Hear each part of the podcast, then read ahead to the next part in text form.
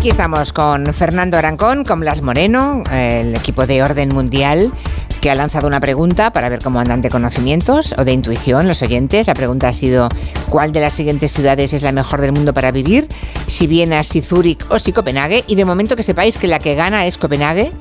Ha votado por ella el 48,6% de los oyentes, eso es casi mm, la mitad, ¿eh?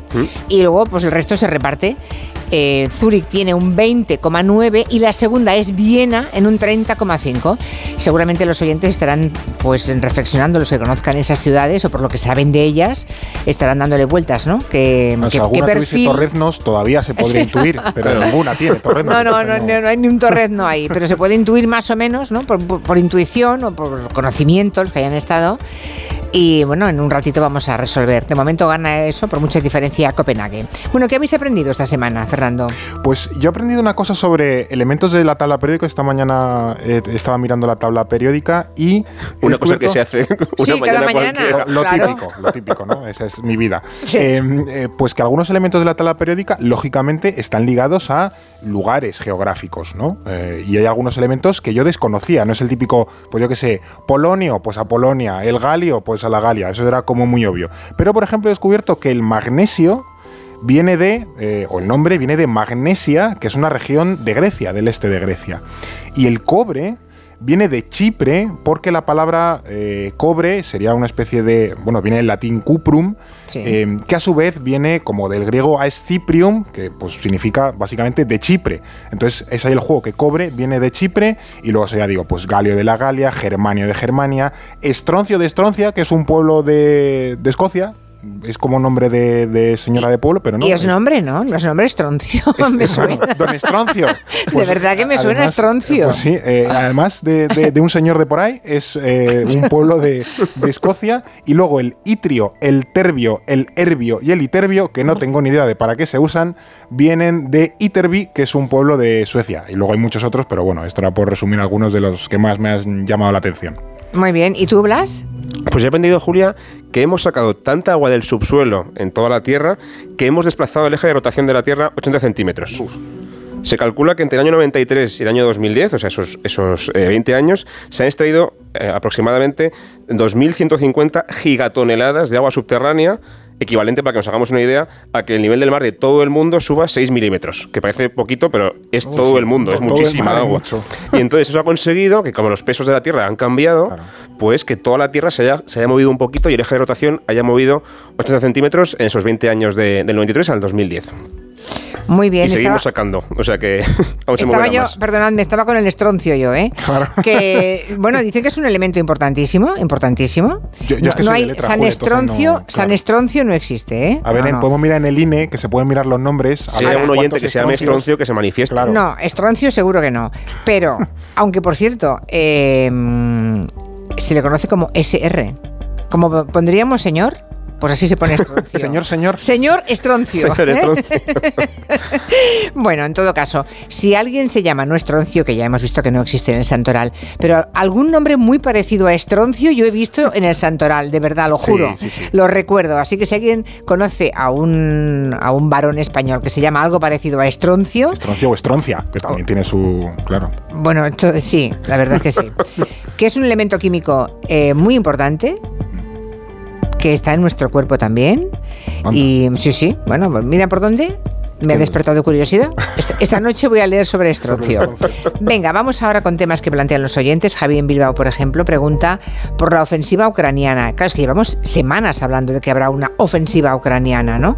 Hay mucha expectación, dice Javi, pero parece que no está yendo tan bien como, como se esperaba o como parecía. ¿Tenéis respuesta a esta pregunta? Sí. A ver. eh, la ofensiva ucraniana, la de verano, ya ha empezado. Ha habido unos. Bueno, eh, si ha visto las noticias un poco, pues ya habrá visto que, que ha habido unos pequeños ataques. Pero es cierto que, como apunta el oyente, había unas expectativas muy altas para con esta ofensiva. Se vendía como que iba a ser la, ofi- la- la ofensiva definitiva, que iba a acabar con la guerra.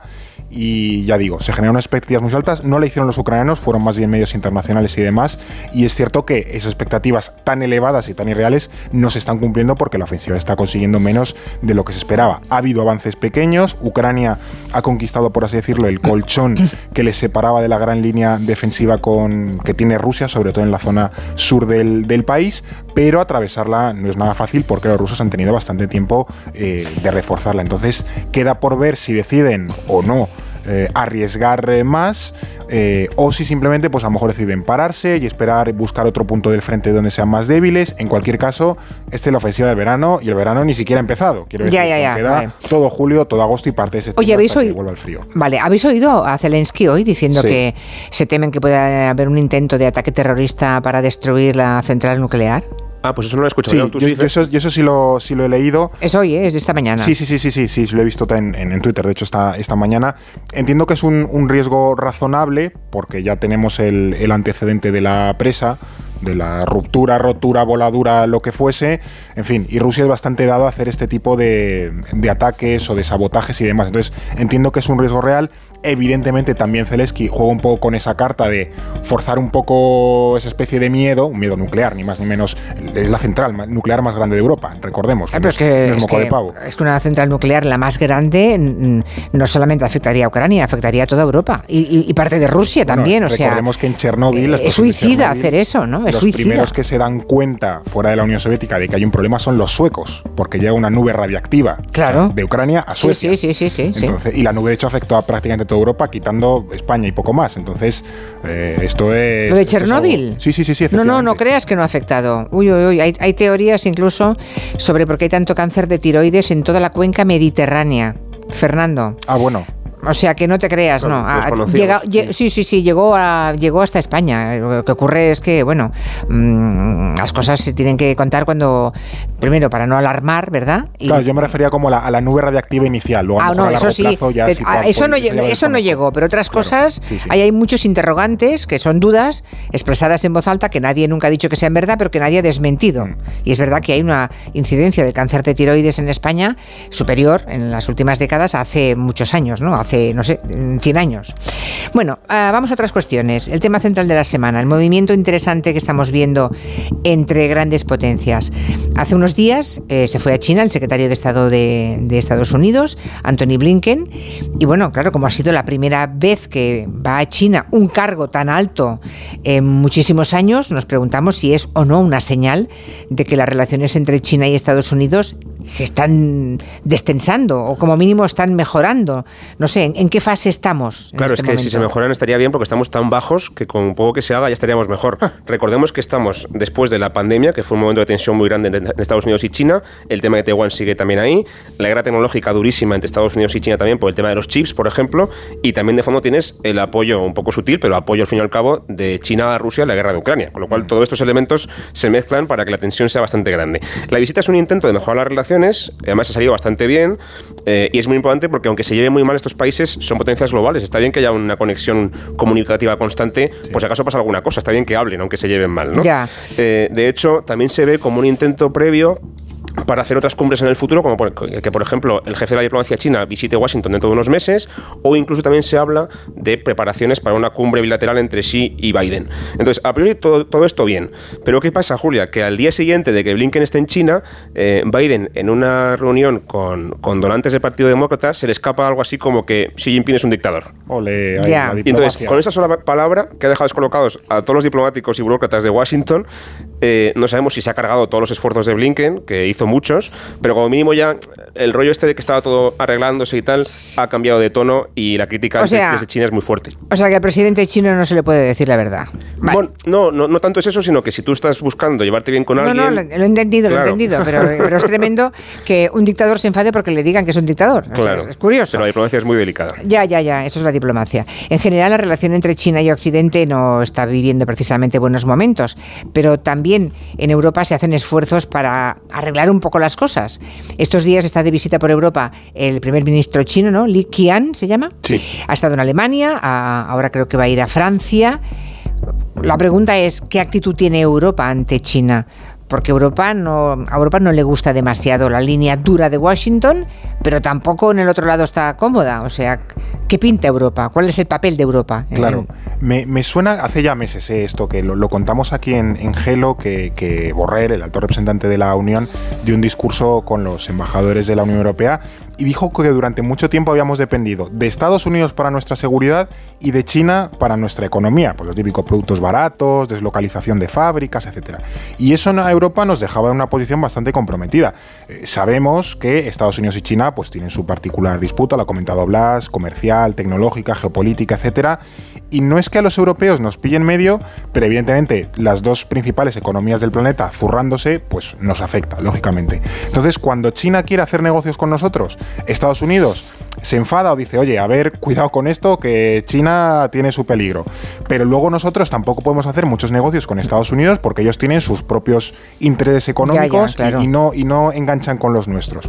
Lo ideal sería que para la Unión Europea pues tuviese una posición autónoma e independiente, pues evidentemente, o sea, eso no creo que no cabe ninguna duda. El principal problema a menudo es que eh, China es un único país, Estados Unidos es un único país y la Unión Europea somos 27. Ahí está. Cualquiera llega a una actitud colegiada de todos los 27 miembros. Hay que poner a todo el mundo de acuerdo con sus intereses, con sus valores, con su visión y eso no es, no es nada fácil. Y hay quien se lleva muy bien con China y quien no se lleva nada bien con China. Efectivamente. Entonces es muy complicado. Es, difícil, efectivamente, cada uno barre para casa.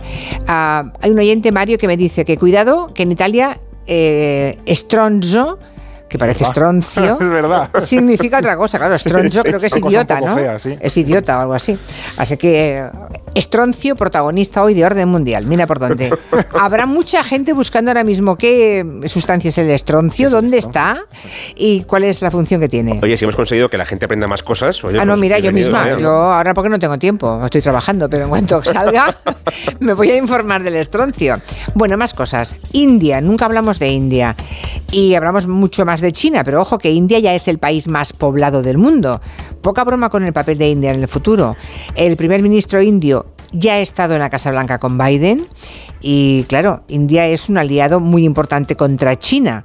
Aunque no se mojan del todo, no se casa con nadie, pero es un aliado contra China, India. No se casa con nadie y para que entendamos un poco todo este movimiento de potencias entre China, Estados Unidos e India, explico un poco eh, India le interesa mucho tener a Estados Unidos de su lado en la disputa contra China porque se llevan mal, pero tampoco se acaba de comprometer de todo con Estados Unidos. No es como si dijéramos Japón, por ejemplo, Australia o Reino Unido, que son aliados fieles de, Estados Unidos. Al mismo tiempo también, India siempre ha tenido una relación muy buena con Rusia y mm. la mantiene. Por ejemplo, ha pedido a Putin que, que pare la guerra, pero no ha llegado directamente a condenar la invasión. Y además tampoco ha dejado de comprarle armas a Rusia, ni petróleo, ni gas baratos. Entonces es como que se mueve un poco entre esas dos mamalinas, ¿no?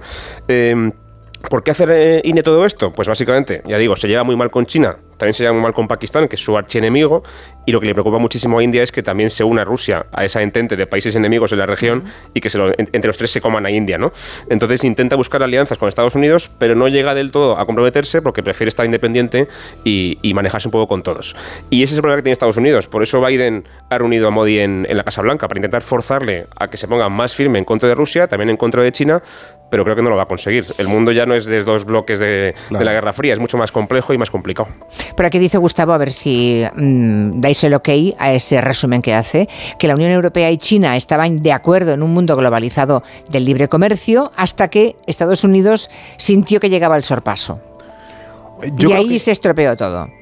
En, parte sí, en el momento en el que Trump da ese giro proteccionista famoso de America First, ¿no? América primero en todo, eh, obliga como al resto del mundo a reposicionar sus estrategias. O sea, el mundo globalizado se ha acabado y vamos hacia un mundo proteccionista. Entonces China que tiene que buscarse un poco las, las castañas y la Unión Europea también. Entonces estamos intentando nosotros, y China incluso, como buscando nuestro hueco en este nuevo mundo que se abre, más proteccionista, menos globalizado, menos multilateral, eh, y es complicado. Y también hemos descubierto con la pandemia primero y luego también con la guerra de Ucrania que no podemos depender para todo de un país hostil. Claro. Porque pasó con el gas con Rusia y también con las mm. mascarillas, por ejemplo, con China. Entonces, después de todo ese contexto de Trump que decía Fer y la pandemia después, como que nos hemos dado cuenta también en Europa que nos merece la pena mm, llevarnos bien con China, pero tampoco para todo, no del todo, digamos. No del todo, sí, sí. En fin, que lo que han ocurrido tantas cosas tan importantes y tan vinculantes. En tan poco tiempo. En tan poco tiempo que hay que ir asumiendo, hay que ir digiriendo, metabolizando y ver cómo eso va cambiando también los, el tablero del orden mundial. Vamos a, la respuesta de la pregunta. bueno, espera, eh, nos quedan tres minutos, que me da, me da pena luego no poder contarlo. Eh, lo de Hunter Biden, el hijo de Joe Biden. Resulta que ha reconocido que sí, que cometió delitos fiscales y luego uno de posesión de armas ha llegado a un acuerdo con la fiscalía y así no entra en la cárcel. Pero claro, si te llamas Hunter Biden ya puedes pedir hmm. perdón y en reconocer lo tuyo, que esto va a hacer daño a su padre, el presidente Joe Biden, ¿no? Y ya lo he hecho antes porque Hunter Biden, Julia, es un, es un hijo muy problemático del presidente, tuvo problemas con las drogas, varios divorcios, o sea, es un personaje un poco oscuro dentro de la familia Biden. Ahora, desde luego, está mucho mejor que antes, pero aún así esa herencia todavía la arrastra, ¿no? Y de hecho, lo que más le, le han atacado los republicanos es una teoría de la conspiración todavía no demostrada del todo, según la cual Hunter Biden se benefició, hizo eh, acuerdos económicos importantes, por, ejemplo en Ucrania, gracias a que su padre era vicepresidente en la época de Obama. Eso no se ha llegado nunca a probar, pero se está investigando y es el arma de ataque constante contra Biden. Mucho con eso, Constantemente. Entonces, ¿qué pasa? Que esto, en este contexto, encima también hay que ponerlo en el marco de lo que pasa con Trump, que también está con juicios que son mucho más graves que los que tiene Hunter Biden, eso hay que decirlo, pero Trump no hace más que victimizarse y decir que le están persiguiendo injustamente y ahora dirán que lo de Hunter Biden es un trato de favor al hijo del presidente porque el Departamento de Justicia está controlado por los demócratas y tal. Entonces, entra todavía más en esa... En un mundo polarizado lo que se va a usar es tremendo, claro. Como si fuera comparable llevarse documentos secretos a tu casa y meterlos en el baño, que es lo que hizo Trump, con lo de Biden, que ha hecho delitos fiscales. Bueno, y que luego él pagó lo que debía y ya está, reconoció. Es verdad que es un delito, pero bueno, que no es ni mucho menos lo que hizo Trump. Vamos a ver la ciudad, venga. Hemos recuperado la pregunta de orden mundial hoy. ¿Cuál de estas tres ciudades es mejor para vivir? Y el resultado sigue siendo muy favorable a Copenhague, casi la mitad de la audiencia, 46,3. Dice que Copenhague, seguido de Viena en un 29,2. Y por último, pero no a mucha distancia, Zúrich con un 24,5. Y la ciudad mejor para vivir es... Es Viena reconozco que no he estado en ninguna de las tres, pero bueno, me fío. Esto es un informe de The Economist que estudia cinco variables: la estabilidad del país a nivel económico, etcétera, eh, las opciones que tienes de, sanidad, ¿no? el acceso a la sanidad, la cultura y el ambiente que hay, pues de bares, de ambiente cultural, la educación y la infraestructura, es decir, mm, eh, por ejemplo, metro, autobús, etcétera. ¿no? Eh, lo, que han, lo que han valorado es ese tipo de, dinámicas. Viene a salir la primera Copenhague la segunda y Zúrich acaba la sexta, están todas muy bien. También están bastante bien en la lista, por cierto, Madrid y Barcelona, que son las dos españolas que están en el ranking y que no sé dónde no están entre las 10 primeras, pero están entre las 20 primeras casi seguro. Entre las 20 primeras, bueno, o sea, estabilidad, sanidad, eh, infraestructuras, educación y cultura. Eso es. Bueno, está bien. Bueno, pues nada, eh, solo un 29% de los oyentes acertó. yo pensaba que Pero Copenhague es la segunda, o sea que tampoco está mal. Como, como, dato curioso, hace poco coincidimos con, con un, con un vienés, una persona que viene en Viena y nos dijo que ahí los alquileres son de 600 euros, más o menos. ¿Dónde? ¿En Viena? En Viena. Sí, y se gana mucho más. Es que están intervenidos. Hay mucha vivienda pública. Es que en Viena hay, muchísima vivienda pública. vivienda pública y son muy baratas, también tengamos Y no hay guetos, no hay guetos en Viena. Es decir, que hay viviendas públicas en todos los barrios de Viena. Exacto. Eh, bueno, es que cuando se hacen las cosas bien, pues eso. Por cierto, que Estroncio no, pero Evencio sí. Bueno. Y hay en toda España 283 personas que se llaman Evencio. Evencio. Oye, pues encantado de conocerles. Sí, sí, a ver si hay alguno que nos oye.